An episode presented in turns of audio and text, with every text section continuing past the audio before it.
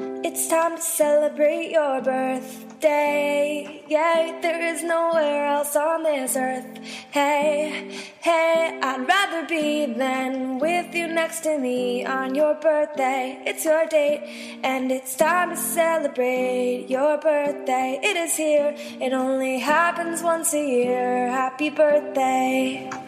Hallo und herzlich willkommen zur Zwei-Jahres-Jubiläumssendung von StartupRadio.de. Kirill, den haben wir aus einem richtigen Entwicklungsland angerufen. Erzähl mal. Genau, das Entwicklungsland heißt Deutschland. Ähm, ich sitze hier im Hotel, aktuell unterwegs beruflich. Ähm, ich wollte natürlich unbedingt die Jubiläumssendung aufnehmen, aber wie ihr wahrscheinlich an meiner Soundqualität feststellen könnt, ist sie nicht so berauschend, weil wir übers Handy aufzeichnen. Dann haben wir noch Gero als geplanten Gast mit dabei. Gero, stell dich auch mal kurz vor. Hallo, ich bin Gero, ich äh, gründe seit zehn Jahren Unternehmen. Aktuell habe ich einen Aktienfonds, den Aktienfonds und WhatsApp, wo wir WhatsApp-Nachrichten für Unternehmen versenden. Und unseren Überraschungsgast Markus.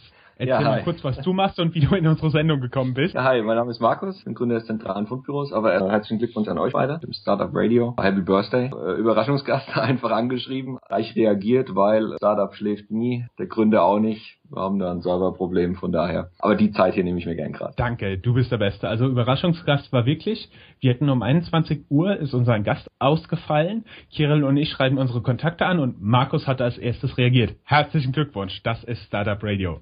So, wir haben uns vorgenommen, das Ganze so ein bisschen in Freestyle zu machen, weil wir, wir blicken ja auf zwei Jahre zurück und zwei Jahre waren ehrlich gesagt eine turbulente Geschichte. Also wir haben ganz, ganz große Fortschritte gemacht. Zum Beispiel nennen wir jetzt unsere News-Sendung Startup News September statt Folge 1. Ihr dürft lachen, wenn ich humorvoll bin. Wer, wenn.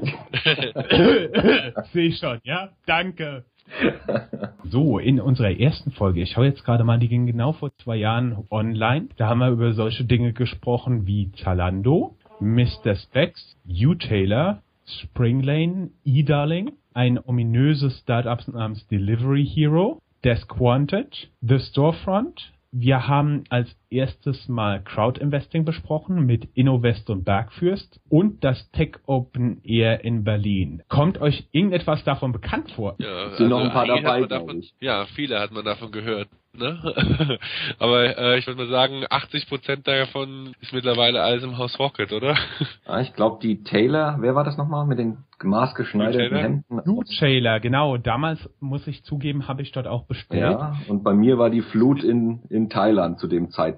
Und ich habe einen handgeschriebenen Brief gekriegt, mein Hemd wird wohl so bald nicht mehr kommen. Das das ist hart. Also ich habe noch eine Insolvenz als Kunde von UTeller mitgemacht und dann ging es ja, glaube ich, irgendwann nochmal in eine zweite Geschichte und dann hat man irgendwas gefunden und wollte mit dem fusionieren und genau da war Ende Gelände für, für meine Wahrnehmung. Habt ihr da noch was wahrgenommen? Also außer ich kenne jetzt nur noch äh, die Website nicht verfügbar oder nicht erreichbar. ja, also ich weiß auch nicht, was jetzt danach äh, mit solchen Unternehmen in der Regel passiert, ja, aber in der ersten Linie gehen sie irgendwie offline. Ich finde, das beste Thema, wo ein Unternehmen scheitert, ist immer noch äh, StudiVZ, die immer noch online sind mit drei aktiven Usern oder sowas. ja, also das, äh, wenn sie alle zu SchülerVZ gewechselt. Ja. ja, und erinnert ihr euch noch an Wer kennt wen? Ja klar, und äh, natürlich Lokalisten, ja.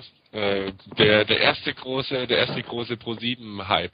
Ja, zuerst eins der ersten beiden großen Investments. Eigentlich Jetzt können wir uns vor Werbung gar nicht mehr retten von solchen ja, Partner, Elite-Partnerbörsen. Genau. Oh ja, die machen auch inzwischen richtig, richtig großflächig hier Werbung in Frankfurt insbesondere bei Plakaten, Hauptbahnhof, Bushaltestellen und so etwas, alle Punkte, die stark frequentiert sind. Der Delivery Hero und Zalando sind inzwischen Unicorns, Zalando natürlich auch gelistet. Kannte man damals noch gar nicht den Begriff, oder? Unicorn. Ein Startup, was eine Milliarde wert ist. Gab es das vor zwei Jahren überhaupt?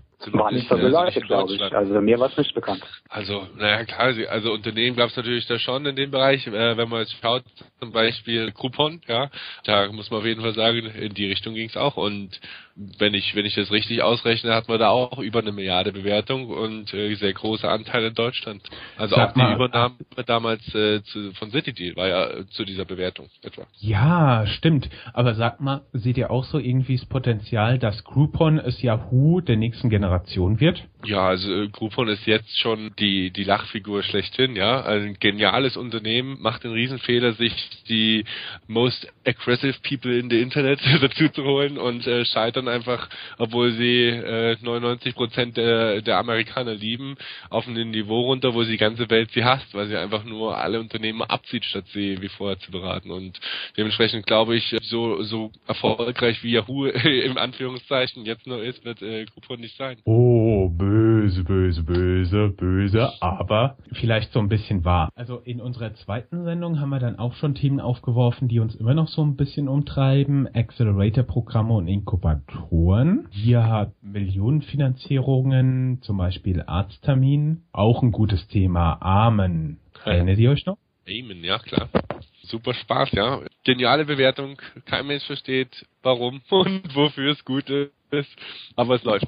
Gibt's das Ähm, jetzt noch? Benutzt das noch jemand eigentlich? Ich, Das, wurden die ich nicht verkauft dann in so einen Musiksender, Online-Musiksender? Ja, genau, da war was. Aber führen die das Ganze noch weiter oder ist da irgendwann einfach Lichtausschlüssel äh, Schlüssel rum zu ist? Ja, Also ich muss gestehen, ich kenne es gar nicht mehr. Holt mich mal gerade ab. Vielleicht gibt's noch einen Zuhörer, der jetzt auch eher an die Kirche denkt. Ja, also was ist das? Die schwarze App, wo ich irgendwelche Statements abgeben kann, wie zum Beispiel Angela Merkel ist schön und danach kann ich statt liken Amen sagen und je mehr Leute Amen sagen, desto cooler ist die Aussage, oder?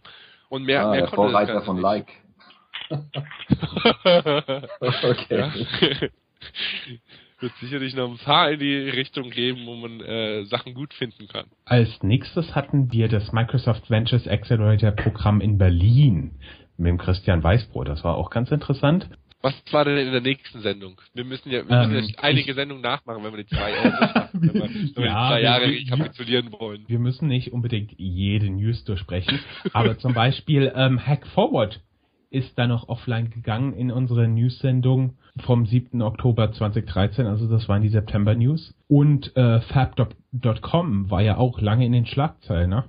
Das wird ja jetzt auch wieder klein geschrumpft. Ja, also natürlich äh, für für äh, Lars Hinrichs war das, oder? Ja, genau. Schade, also ich fand ich fand Hack Forward eigentlich ziemlich cool als als erster, der so wirklich diese Workshops angeboten hat, ne? In, Im großen Stil, wo man so das Gefühl hatte, nicht nur in einem exklusiven Club zu sein, sondern und nicht nur irgendwelche stillen Berater da zu haben, die ab und zu mal reinkommen und irgendwie mit einem sprechen, sondern diese äh, ein durchstrukturiertes Eventplan zu haben. Also meiner Meinung nach sogar fast das Vorbild von äh, von äh, dem, dem was Christian Weißbrot mit aufgebaut hat bei Microsoft. Auf jeden Fall war zukunftsweisend für für den ganzen Thema Accelerator Markt in Deutschland, aber eigentlich schade, dass sowas nicht nicht funktioniert hat. Ich weiß auch nicht warum. Wisst ihr das?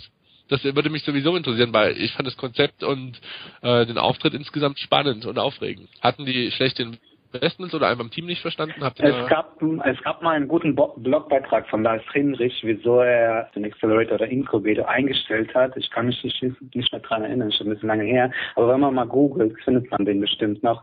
Was mir halt noch im Kopf geblieben ist, ist, dass auf jeden Fall einige der Startups immer noch äh, weiter existieren. Ja, wobei natürlich das auf einem eigenen Blog schreibt immer immer das ist, was man selber äh, sagen möchte darüber, ne? Genau, deshalb schreibt man doch einen Blog, oder? ja klar. Dann hatten wir ein Interview mit Creator Ventures. Wie tickt ein VC-Fonds? Immer noch hörenswert. Creator Ventures gibt es übrigens auch noch. In unseren News Ende Oktober hatten wir zum Beispiel Partech Ventures. Da haben wir inzwischen ein Interview mit Otto Birnbaum, auch sehr hörenswert gemacht. Quipe, Ja. erinnert ihr euch auch noch daran? Taxi-Apps kamen damals auf. Das war ja auch mal ein ganz großes Thema und jetzt ist eigentlich, jetzt ist eigentlich schon mehr Uber und MyTaxi ist zwar bei den Taxis nicht beliebt, aber sagen wir noch vielleicht ein klein wenig beliebter als Uber. Also ich war gestern in Berlin und der Taxifahrer war sehr angetan. Also er kam halt irgendwo an Geschäfte ran, die er sonst nicht akquirieren konnte, hat Stammfahrer. Also bei MyTaxi würde ich jetzt im Gegensatz zu Uber wahrscheinlich den Taxifahrern eher die Freude zusprechen.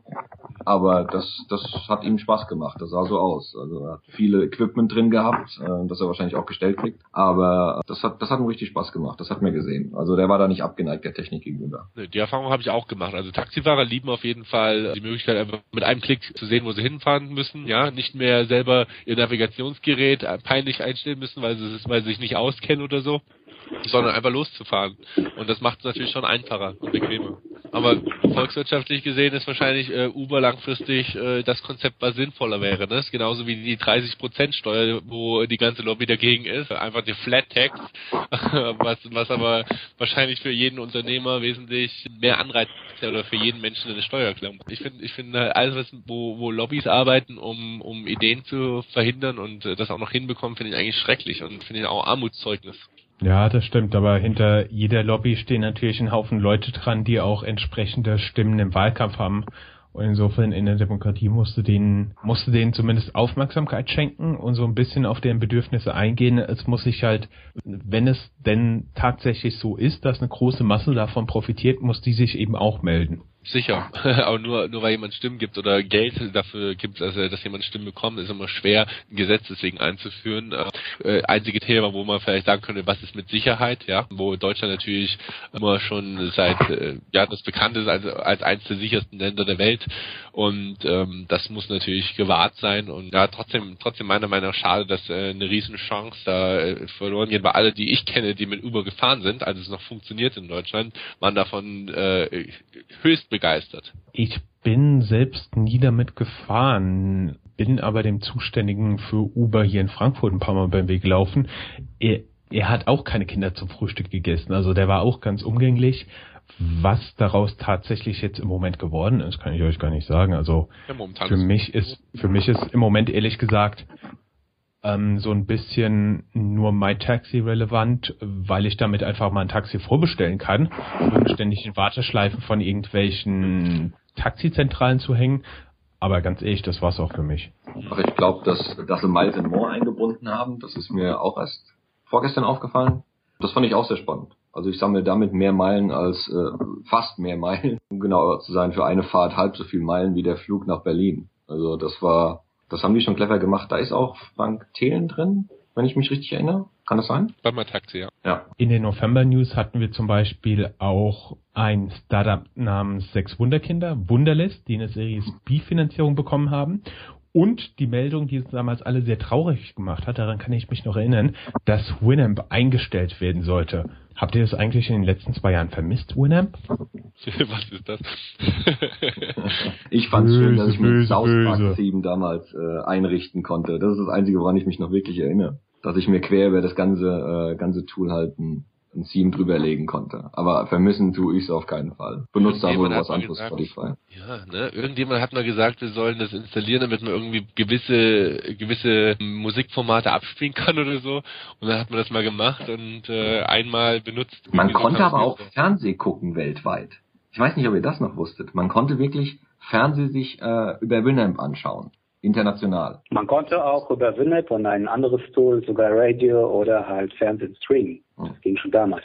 Und dann kamen die Webstreams mit steigenden Der Vorreiter. Ja, müsste man eigentlich groß feiern, ja, heute zum Geburtstag. Ja, stimmt, aber für alle, die es noch nicht mitbekommen haben, wir sind ja sowieso auf Karriere Radio FM sind wir präsent jeden Montag gegen 12 Uhr und Donnerstag gegen 18 Uhr gibt's eine Stunde startupradio.de auf die Ohren. Chaka, chaka, chaka.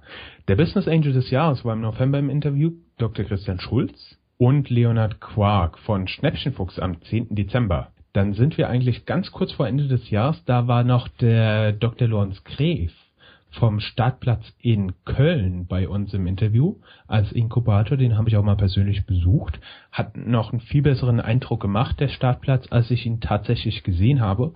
Und wenn ich mich richtig zurückerinnere, gibt es so gar inzwischen einen Startplatz in Düsseldorf oder Büros davon. Wo ich den Gründer genau getroffen habe, auf dem Corporate Startup Summit, hat er gemeint, dass sie gerade dabei sind, in Düsseldorf eine Pendance aufzumachen. Genau, das habe ich noch im Hinterkopf. Das haben wir auch geteilt auf unseren Social Media Kanälen. Wir hatten, eh, jetzt sind wir, jetzt sind wir schon bei den Startup News Januar 2014. Also ihr seht, das geht ziemlich schnell.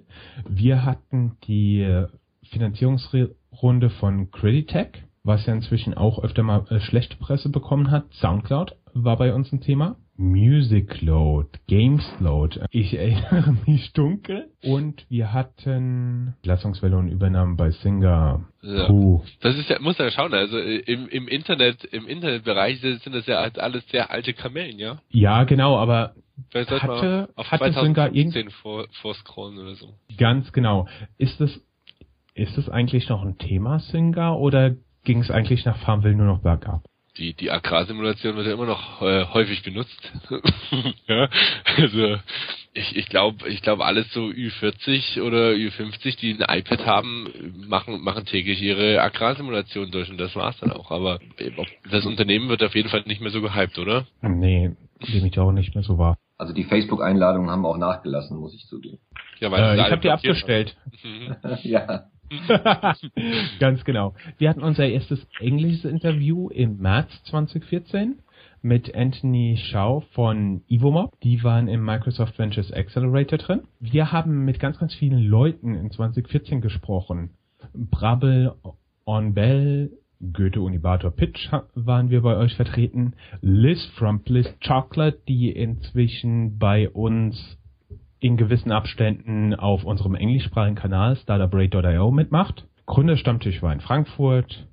My Perfume im Interview. Kirill, hast du von denen noch mal was gehört? Die haben ja eine erfolgreiche Crowdfunding-Runde. Ich meine, um die knapp 500.000 oder so eingesammelt und sind jetzt fleißig am Wachsen. Im Mai 2014 hatten wir auch Dr. Alexander von Frankenberg, Just Do It Alex auf Twitter, den Geschäftsführer des Hightech Gründerfonds im Interview. Und Venturate. Was waren bei euch eigentlich so die wahrgenommenen größten Themen des, des Jahres 2014? Zum Beispiel Apple hat Beats gekauft, dieser Prime Music Streaming, Amazon Instant Music, alles kreuz und quer, alles Streaming, aber ich glaube, so wirklich entschieden ist es bis heute nicht, ne? Ich glaube, der Börsengang ja, von Zalando ist also sicherlich eine der spannendsten Sachen. War doch 2014, ja? Müsste doch passen. Beziehungsweise natürlich ein Rocket. Mir, von mir als Börsenfan, ja, mit, mit auch mal beim Fonds natürlich unabhängig von unserem Investmentziel sehr, sehr, sehr gut beäugt mit dem Ziel, immer die Haltefristen der einzelnen Management-Ebenen von den Unternehmen abzuwarten und dann äh, auf fallende Kurse zu setzen. Was, glaube ich, ganz gut funktioniert. Wenn man sich das anschaut, wir haben insgesamt sehr, sehr wenig äh, IPOs in Deutschland und jetzt kommen die Startups alle und gehen an die Börse, viele, viele in den USA, äh, wo, wo wir gar nichts mitbekommen. Und ich bin mal gespannt, ob diese, also ich glaube, dieses, diese beiden Börsengänge, die da 2014 stattgefunden haben, werden noch den deutschen Gründermarkt oder die deutsche Gründerszene und den Aktienmarkt sehr prägen. Es kann, es kann positiv sein oder auch äh, extrem negativ. Aber ich glaube, ja, das, ist, das sind für mich die Highlights.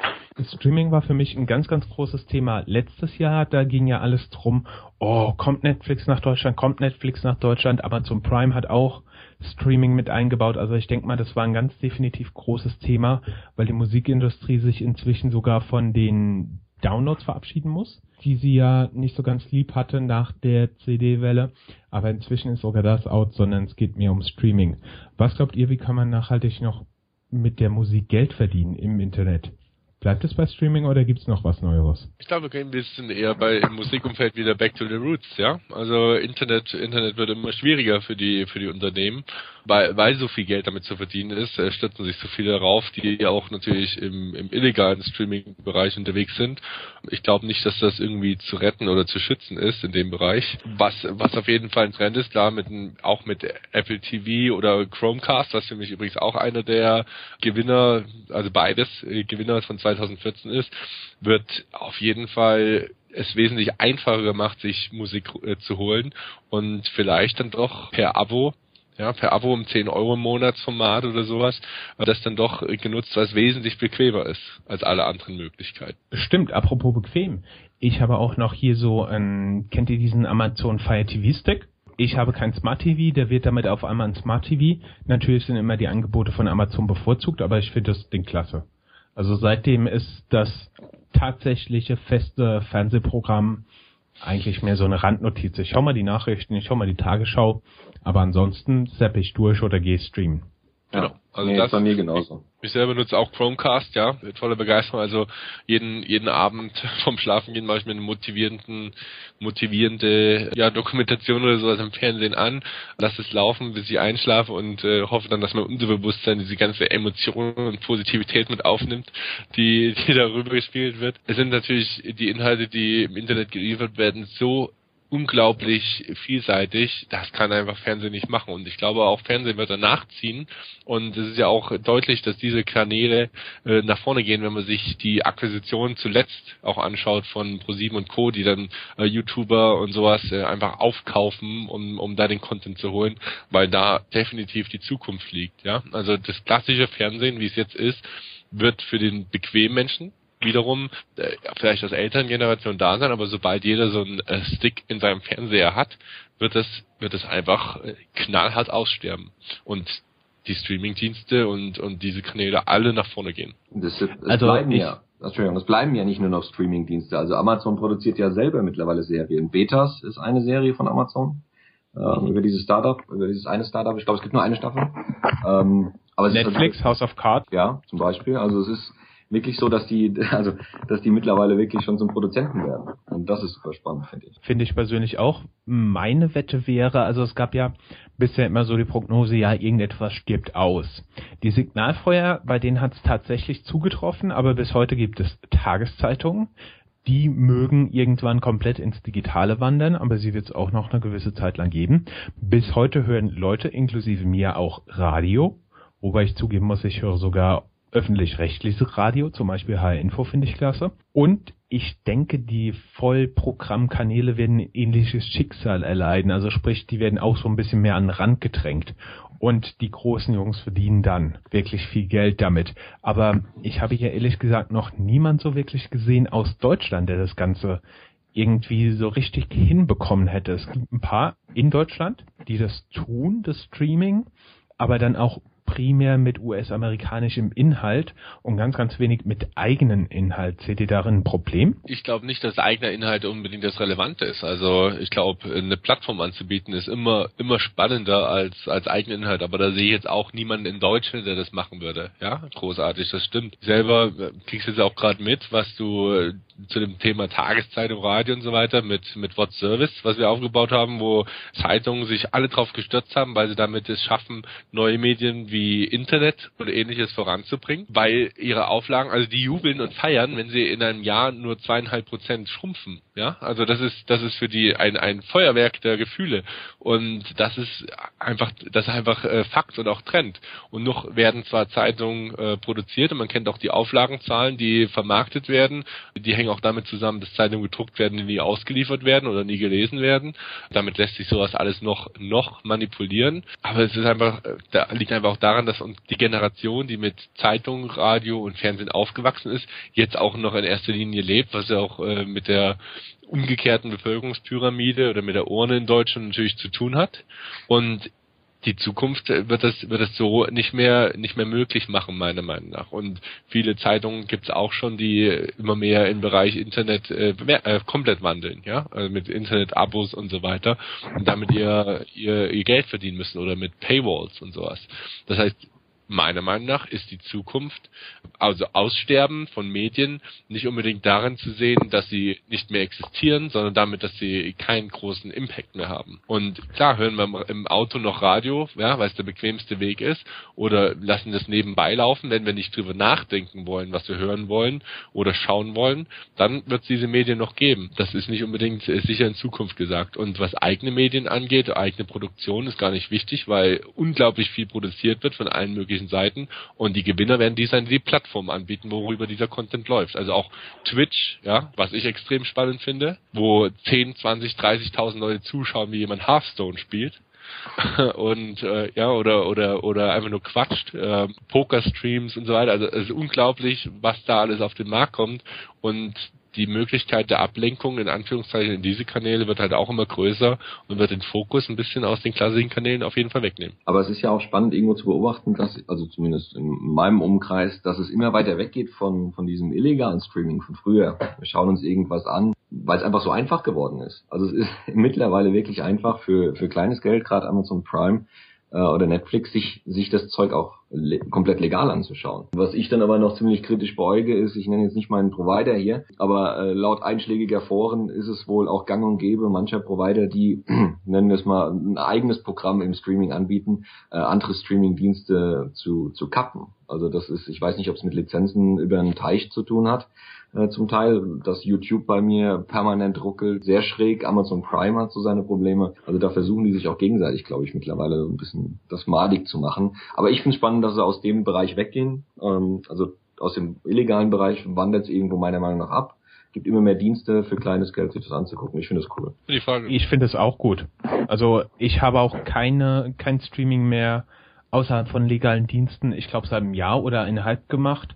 Ganz einfach, weil du alle Inhalte, die du willst, findest du inzwischen auf legalen Plattformen. Das finde ich super. Ich hätte noch eine Ergänzung zu Gero, weil man hat ja in Deutschland schon versucht, das Wall Street Journal Deutschland komplett digital zu machen. Das hat noch nicht funktioniert. Hast du auch eine Idee, woran das liegen könnte? Weil es zu früh ist wahrscheinlich. Also gerade äh, eine Zielgruppe, die immer noch da sitzt und äh, in dem äh, in dem Umfeld, ja, wo wo wahrscheinlich äh, vor allen Dingen natürlich Management-Ebenen und äh, und auch Entscheider sich das anschauen und früh einfach von der Assistenz auch auf den Tisch gelegt bekommen und sowas, die sehr sehr schnell auf einen Überblick Informationen aufnehmen wollen da ist sowas natürlich einfacher. Und ganz ehrlich, wenn ich mir irgendwelche Twitter oder Aggregatoren im Social Media Umfeld anschaue, das ist einfach nur ein riesen Aufwand. Wenn ich auf ein Event gehe heutzutage von einem Social Media Veranstaltung oder oder einer Konferenz, da sitzen die Leute da und schieben auf ihrem iPad da die Beiträge hin und her und favorisieren die und und melden die da,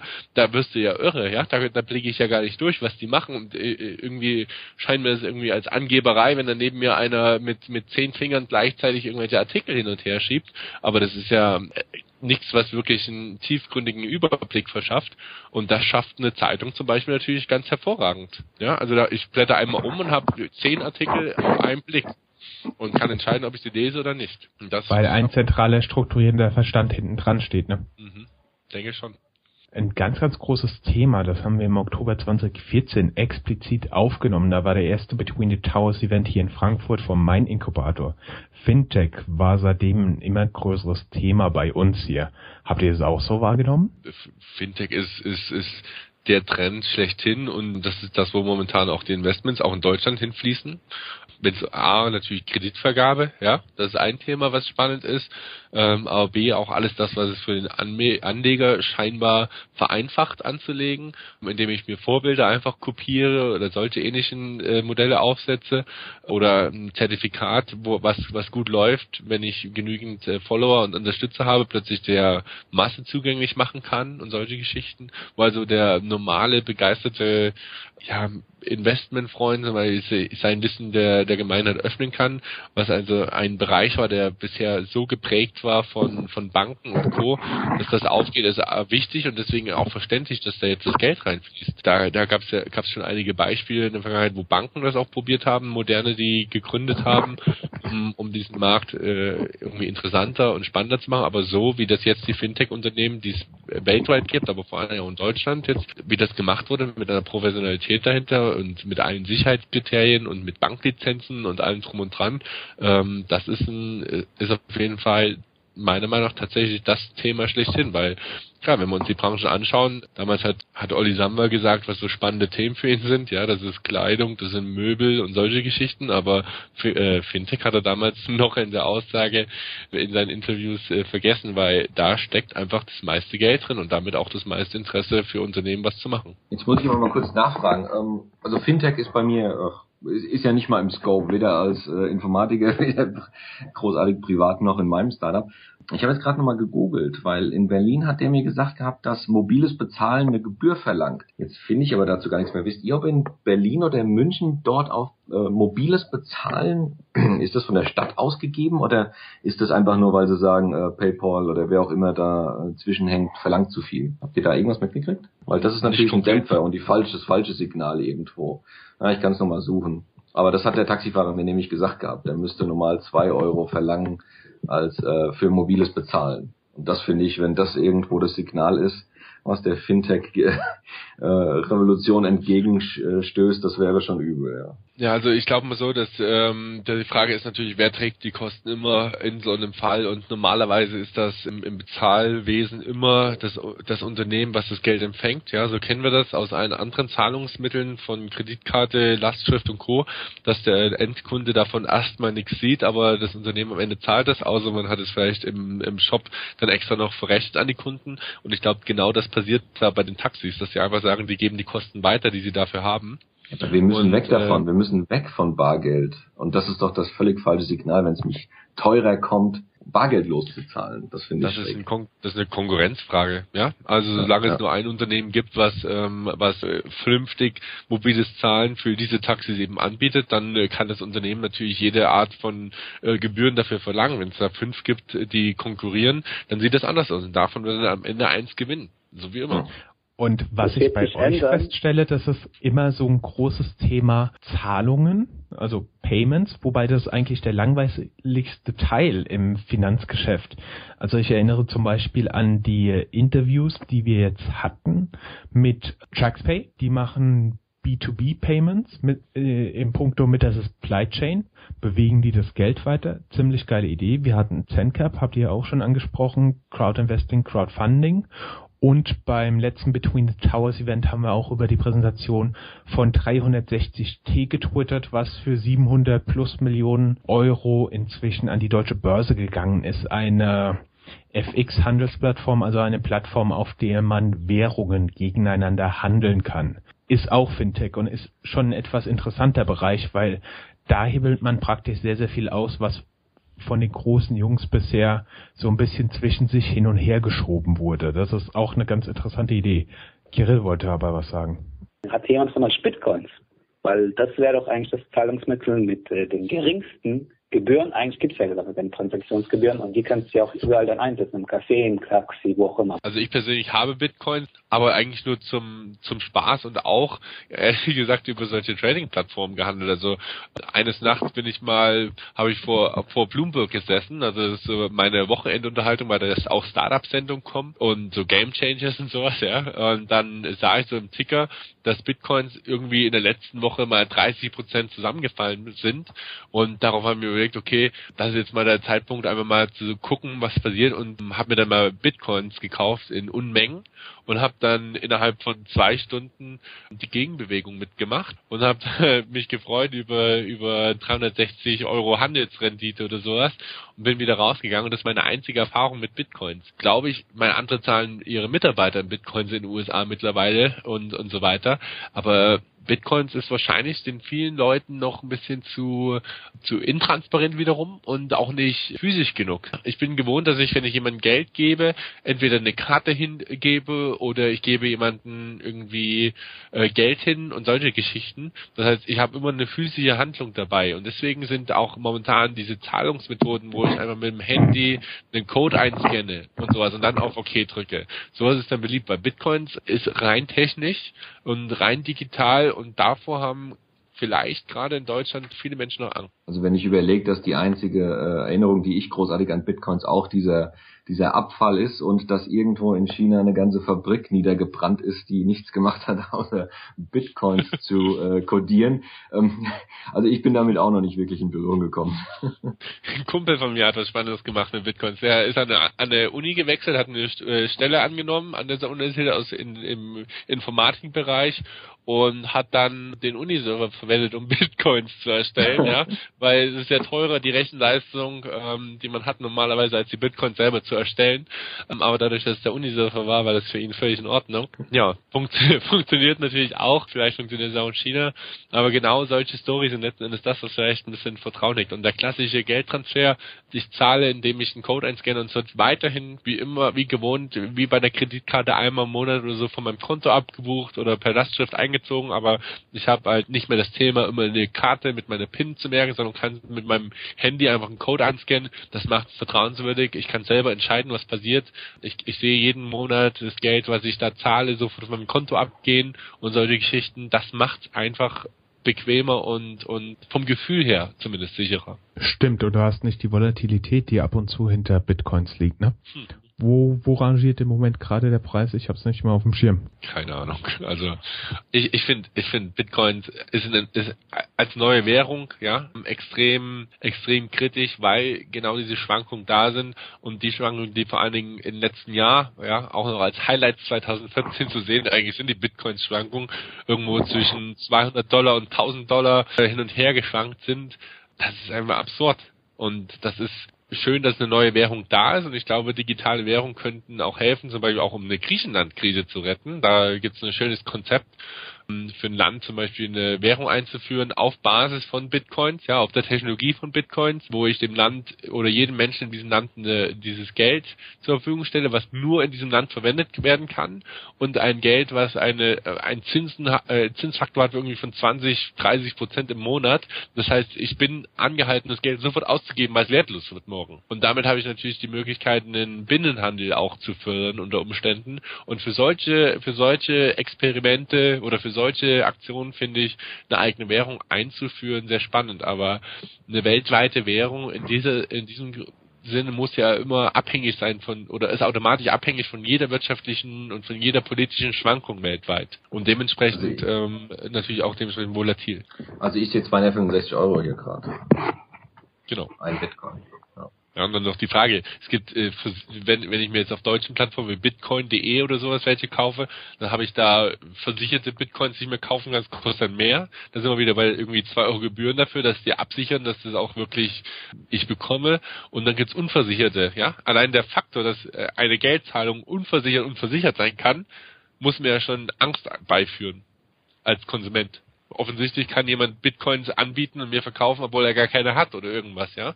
Also warum, warum sollte eine Währung versichert sein?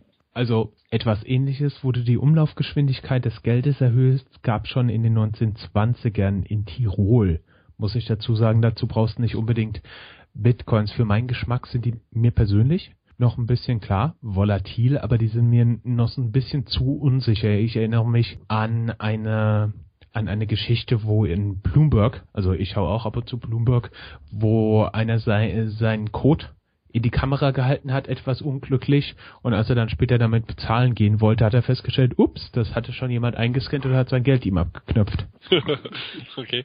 Und dann verstehe erstmal, wie Bitcoins funktionieren. Ich meine, der Laie, ja, was, was macht man? Ich kaufe es nur im Euro, kaufe ich Bitcoin, und was passiert dann damit? Allein diesen Prozess zu verstehen, eine, eines Codes, der wieder Geld wert ist, ich meine, das ist schon mal, ist schon mal fraglich, ja? Gibt doch jemanden, der seine Festplatte verloren hat. Das war, ja. gab's auch schon, ja. Ja. Oh ja, ich erinnere mich. Über solche und noch ganz andere Themen haben wir auch gesprochen. Wir haben nämlich eine Fintech-Jahresreview gemacht, unter anderem mit dem André Bajorat und mit Yassin Hankir damals noch bei Warmo. Dieses Jahr wüsste ich ehrlich gesagt nicht so genau, was ich bisher sagen sollte, war das große Thema. Ich würde sagen wahrscheinlich IPOs von Startups. Das Deutsche Börse Value Network zum Beispiel, da haben wir ja auch drüber berichtet, was praktisch den Startups hilft, das Interesse von Investoren auszuloten, bevor sie überhaupt sich in den Prozess eines IPOs begeben. Das finde ich auch eine ganz coole Sache und natürlich auch in Frankfurt. Ey, Lokalpatriotismus. Ja, Frankfurt wird oft unterschätzt, ne? Was Startup-Szene angeht. Also Frankfurt ist, hat doch äh, von der Dichte her äh, mehr Startups, als der ein oder andere denkt.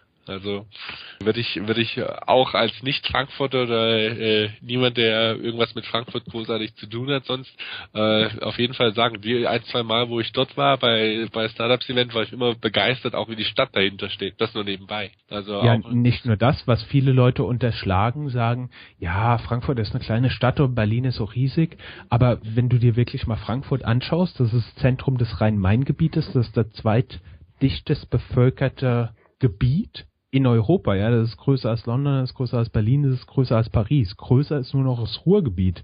Also wenn man sich das nochmal vor Augen führt, dann sieht man, dass da ein ganz anderes Potenzial drin steckt. Mal ganz abgesehen davon, dass es hier mutmaßlich genug Kapital gibt, um auch ein, ein stärkeres Startup-Ökosystem aufzubauen. Was ich jetzt auch wieder sehe, das muss ich gerade vielleicht nochmal diese Woche festmachen heute ist Mittwoch, der 29.07. Ich war am Montag auf einem Gründerstammtisch. Ich erinnere mich, wie ich das erste Mal auf einem Gründerstammtisch war. Es waren ja, mit ein bisschen guten Willen 15 Leute da, ne? Dieses Mal waren es 143 Leute. Also es zeigt einfach mal diese Entwicklung, die Frankfurt genommen hat und dabei sozusagen live dabei zu sein, ist richtig klasse. Ich habe das erste Startup Weekend hier nach einer längeren Pause in Frankfurt mitbekommen und wir werden natürlich auch beim nächsten Startup Weekend im 26. um den 26. September hier in Frankfurt auch wieder live dabei sein. Übrigens ein Startup Weekend Fintech. Oh, cool. Ja. Dann kommt man an Also, so- vorbei, ja, in, zum Startup Beginn. Da bin ich seit Jahren, seit, seit, seit Beginn, seit dem ersten Startup Beginn Coach und sehe die Entwicklung auch. Das würde mich mal persönlich jetzt interessieren, um, um mal vielleicht vom Plan ein bisschen abzuweichen. Wie seht ihr die ganze Inkubatorenstruktur allgemein? Also die wird ja in letzter Zeit immer wieder kritisiert auch, ja, dass Inkubatoren, ich habe selber ja auch mal probiert, ähm, habe dann gemerkt, okay, wenn ein Unternehmen so spannend war, dann wollte ich unbedingt selber mit aufbauen. Und ich glaube, also es gibt immer wieder kritische Stimmen, die sagen, okay, Inkubatoren, das gab es zum Beispiel auch in, im, im Hamburger, äh, wie heißt der große? Hans Hanse, Avengers. Hans Avengers, da gab es ja immer wieder Riesenkritik, dass von den Startups selbst, und das finde ich immer spannend reinzuhören, dass die, dass die da Geld zahlen für die Services und so weiter. Glaubt ihr, dass, dass noch mehr Inkubatoren kommen werden, dass es ein gutes Modell ist. Manche verlangen Anteile am Unternehmen und solche Geschichten oder ähm, auch wie Rocket, ja, wo ein, wenn man da was gründet, dann am Ende 5% gehören oder sowas. Also egal ob Inkubator oder Accelerator oder sowas, glaubt ihr, dass das ein Potenzial hat in Zukunft oder dass doch wieder, wieder gute Leute sagen, ich gründe es alleine und vielleicht nur die, das mittelmäßige, mittelmäßige Teams in diese, in diese Programme reingehen?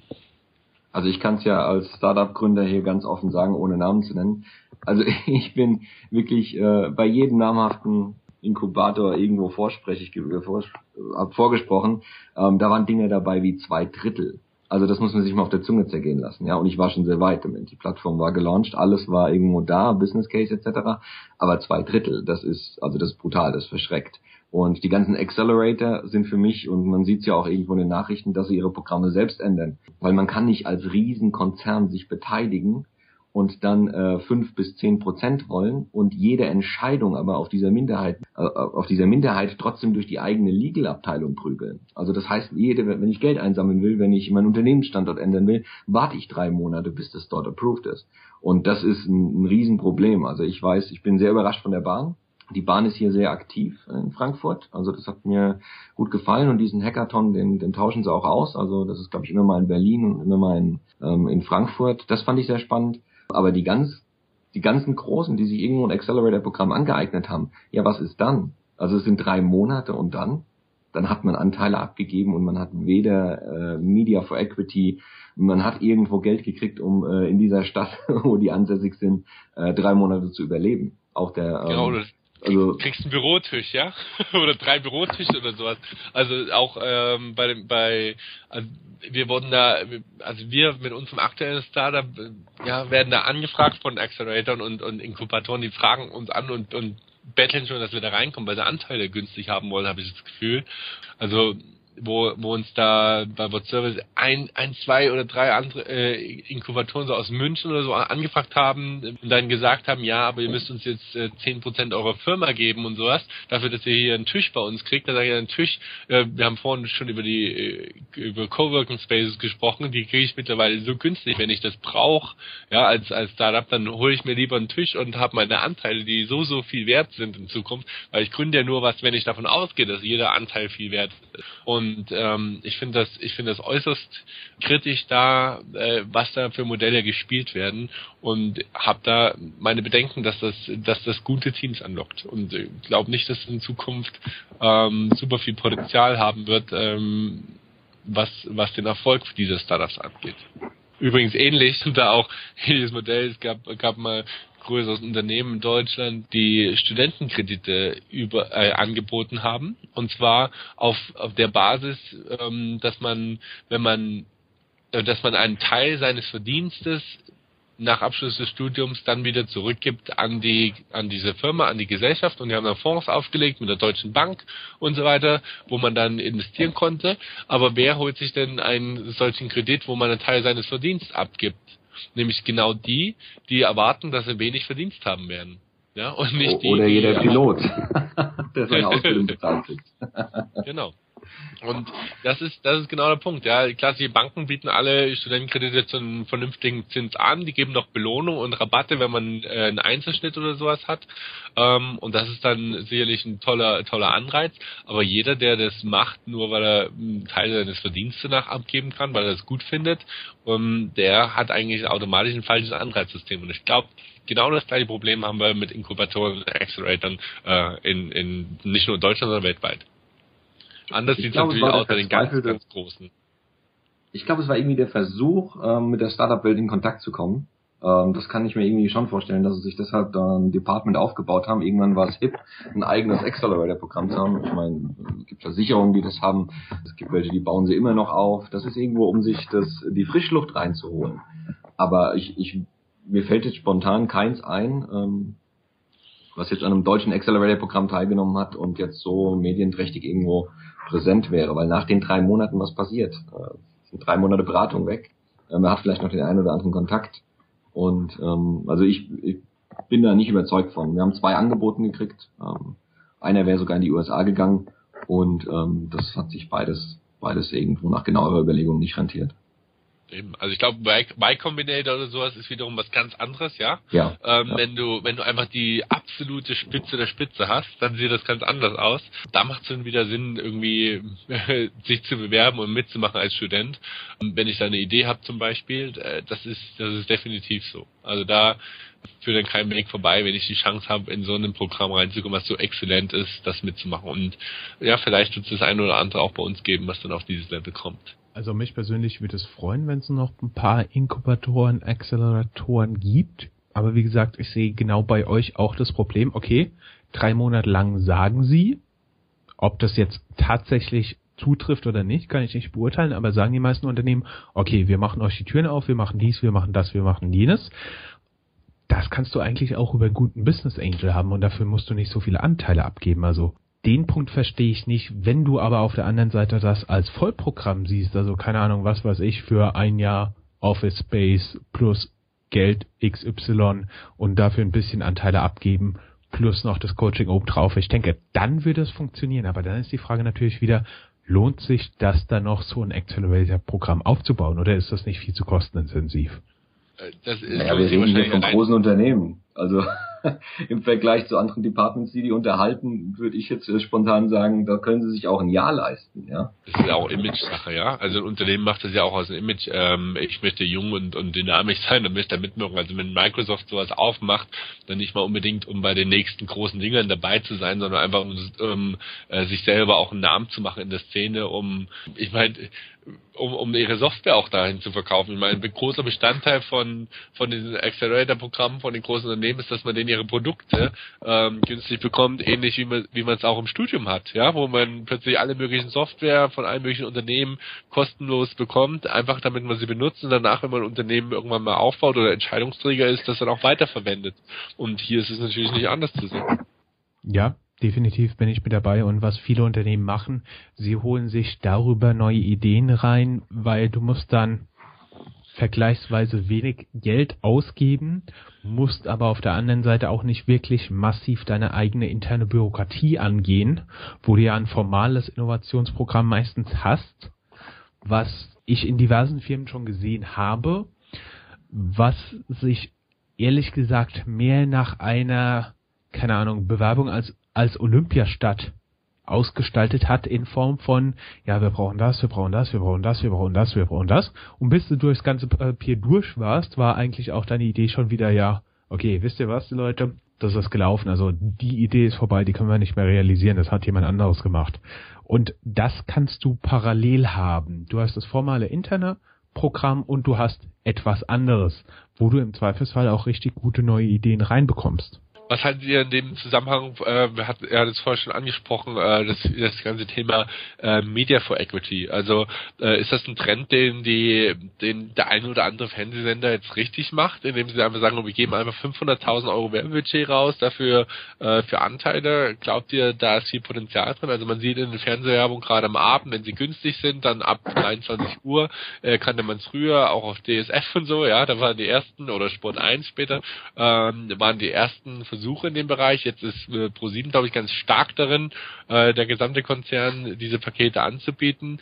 Und aus den eigenen Unternehmen, äh, die haben, glaube ich, auch einen riesen Erfolg daraus gezogen. Also Amorelie oder so, was, was da passiert mit, mit Fernsehwerbung ist natürlich unglaublich. Es ist der günstigste Kanal zum einen, wenn man sich das leisten kann. Fernsehwerbung zu machen. Es gibt keinen günstigeren Werbekanal schlechthin. Und glaubt ihr, dass, dass das für viele Startups ein Anreiz sein wird, äh, diesen, äh, das zu machen? Und glaubt ihr, dass das für die Unternehmen, also für, für den Konzern, der diese Werbeleistung anbietet, spannend ist? Also ich finde äh, also da bin ich ganz, ganz kritisch. Also ich weiß auch, dass N24 solche Deals anbietet. Äh, ich glaube, wir kennen alle eins, dass das macht. Aber ich finde es sehr bedenklich für, für eine Summe X, äh, die am Ende wahrscheinlich noch ähm, gar nicht mal viel ist, selbst wenn wir von einer halben Million reden. Ich meine, wie viel Prozent wird man dafür abgeben? Ich meine, das kommt auf die Bewertung an, aber Startup in der ersten Phase 10, 20 Prozent und dann? Äh, dann will man, wie, wie lange kommt man damit aus? Ich habe da überhaupt kein Gefühl dafür eigentlich. Also ich glaube, es ist zu wenig. Ich glaube einfach, die Gefahr ist zu groß. Ich gebe sehr viele Anteile ab, mach Werbung, krieg eine, äh, eine kurze Welle, ein kurzes Peak in meine ganzen Zahlen rein. Aber ob sich, ob sich das auf Dauer irgendwie behält, ich weiß nicht. Also eher für die Medienkonzerne, die ihre freien Werbeplätze damit füllen. Also ich glaube, die kriegen einfach äh, Unternehmen rein, verdienen an der Stelle doppelt. Sie kriegen ihre Sendezeit raus zu schrägen Zeiten oder auch meinetwegen ab und zu mal zu einer guten Zeit, wenn sich das Startup das leisten will. Und was, was passiert dann? Also dann ähm, verdienen sie mit. Also sie verdienen an diesem Hype mit und es hat sich doppelt bezahlt gemacht wie der Gründer, der sich fokussiert darauf, äh, so viel wie möglich Presse zu bekommen, sich freut, dass er mal 1000 Besucher auf seiner Seite hat und sich wundert, dass äh, eine Woche später nur noch 10 Leute drauf sind. Also ich schaue nach, wenn das hier online ist, ob irgendjemand auf meiner Seite war, ja. Selbstverständlich äh, äh, möchten wir natürlich auch, dass ihr davon was habt, aber auch natürlich, dass ihr so ein bisschen äh, die ganze Nachricht verbreitet. Ich meine, Kirill und ich machen das als Hobby. Wir haben bis heute damit eigentlich nur Geld tatsächlich verloren, weil ich meine, es ist ein bisschen Webposting, es ist ein bisschen dies, es ist ein bisschen das. Und grundsätzlich wäre es für uns natürlich schön, wenn sich das irgendwie in irgendeiner Art und Weise mal irgendwann lohnen würde, ne? Aber bisher, bisher ist der Spaß definitiv noch mit dabei ich muss aber sagen, ihr, ihr alle macht das äh, sehr, sehr gut und ich glaube, dass darauf kommt es auch letzten Endes an, wenn man die Sachen anschaut, die jetzt erfolgreich sind, wie Gründerszene oder deutsche Startups in Deutschland, ja, die, die jetzt sozusagen die Vorreiter in der ganzen Startup-Kommunikation in Deutschland sind, die machen das ja auch hervorragend und letzten Endes äh, ist mittlerweile dort so, dass ich gar nicht mehr probieren würde, überhaupt drauf zu kommen, weil also wenn ich jetzt ein neues Unternehmen habe oder so, dann kommuniziere ich das gar nicht mehr dahin. Früher war das extrem cool, da drauf zu sein. Bei euch war es jetzt so, dass ihr selber den Kontakt sucht zu verschiedenen Leuten, äh, die ihr auch im Programm haben wollt und die äh, Art von Interviews, die ihr jetzt schon gemacht habt, sind eigentlich mit mit Top-Besetzung. ja, auch heute vor allen Dingen. Ähm, ja, super Gäste und wir. Und vor allem ihr, ihr macht einfach aus, ja. Das ist, das ist einfach so, dass es, ähm, dass da Leidenschaft sich, glaube ich, immer auszahlen wird. Und äh, ich selber habe auch äh, viele Projekte, wo, die ich aus aus Leidenschaft heraus noch äh, mache, die ich nebenbei aufbaue, die ich auch nicht kommuniziere großartig, weil sie einfach nur ähm, spannend sind. Ich baue zum Beispiel Portale auf für für Städte ähm, oder sowas, wenn ich in einer wohne, gerade dann finde ich das spannend, da einfach zu gucken, was möglich ist, den Status quo zu verbessern irgendwie, eine Möglichkeit anzubieten, noch weiterzukommen mit dem, was man macht und äh, ja, einfach Menschen, Menschen da auch äh, zu zeigen, was, was möglich ist, in kurzer Zeit vielleicht auch oder mit einem mittleren Aufwand neben einem normalen Job, ja. Ihr sagt, ihr, ihr seid ja selber auch sonst äh, unterwegs und habt eure, äh, ja, und habt eure, eure Jobs, wo ihr äh, euren Alltag macht und diese zwei, drei Stunden, die man da am Tag noch opfert, statt Fernsehen zu schauen oder so, die sind dann einfach was wert und da sollten sich viele Leute vielleicht auch eine Scheibe von euch abschneiden, die sagen, ich schaffe das nicht, ein Unternehmen zu gründen, weil ich ja schon arbeite Arbeiter und sowas, die dann drei Stunden am Abend vom Fernsehen sitzen. Und das macht ihr dann äh, vielleicht ab Mitternacht Bloomberg nebenbei, während ihr den, äh, den aktuellen das aktuelle Star-Radio zusammenschneidet oder sowas. Das nimmt man peripher mit auf, aber euer Fokus in eurer Freizeit ist eben genau sowas, wo ihr einen Traum habt, wo ihr glaubt, dass es was Gutes ist und wo ihr wahrscheinlich auch jetzt schon jede Menge Menschen damit helft, einfach sich für, für das Startup-Leben und für die Welt in dem Bereich zu motivieren und auch was zu erfahren. Und ich, ich glaube, es gibt ja, startupradio.de ist damit eine, eine Institution und ein Service, der am Markt seine Berechtigung hat. Mit jedem Interview, was er hat, kriegt er mehr Reichweite und, und Bekanntheit und ich glaube, dass das genau so ein Engagement in erster Linie zählt und der Rest kommt von, von selbst. Was Gero so im Zwischensatz irgendwo reingefügt hat, das ist das richtig Coole nach zwei Jahren. Er hat gesagt, startupradio.de ist zu einer Institution geworden. Ach, das geht runter wie Honig. Danke. Kirill, magst du vielleicht noch für uns alle ein Schlusswort sprechen für die Institutionen in der deutschen Startup-Landschaft seit zwei Jahren, startupradio.de? Ich hoffe, dass beim nächsten Mal meine Verbindung besser ist, weil ich höre ich auch irgendwie sehr abgehakt. Es hat mir aber trotzdem sehr, sehr viel Spaß gemacht mit euch, das, was ich mitbekommen habe. Ich werde auf die Folge nochmal nachhören später, selber nochmal. Auf jeden Fall vielen Dank. Die Startup-Szene, wie wir schon mitbekommen haben, entwickelt sich sehr, sehr weit, nicht nur Berlin, nicht nur Hamburg, nicht nur München, auch in Frankfurt und Rhein-Main grundsätzlich. Sehr viele spannende Startup-Events finden auch statt, wie Product Hunt, wie Gründerstammtisch, wie Startup Weekend. Hört rein, shared, kommentiert uns, teilt uns und bleibt uns erhalten. Wunderbar, vielen Dank. Teilt es soweit ihr nur könnt, ganz egal in welche Stadt der Welt. Wir haben, Kirill, wir hatten das mal gemacht, ne? So unsere Top-Download-Gegenden sind so irgendwie natürlich Frankfurt, Berlin, aber dann kommen auch irgendwelche Städte wie äh, New York rein, London rein und Cupertino, wo zum Beispiel Apple sitzt. Das fand ich total genau. spannend, dass die auf unsere Down auf unseren Downloadlisten noch draufstehen. Genau, teilt es überall, egal wo. Danke, wir haben euch alle lieb. Auf die nächsten zwei Jahre zu Recht, ja. Augsburg und München in Bayern, wenn sie jetzt stark dazukommen. Und dafür werden wir auch äh, sorgen. Also ich kann auch nur sagen, wenn ihr es gut findet, muss man es auf jeden Fall teilen.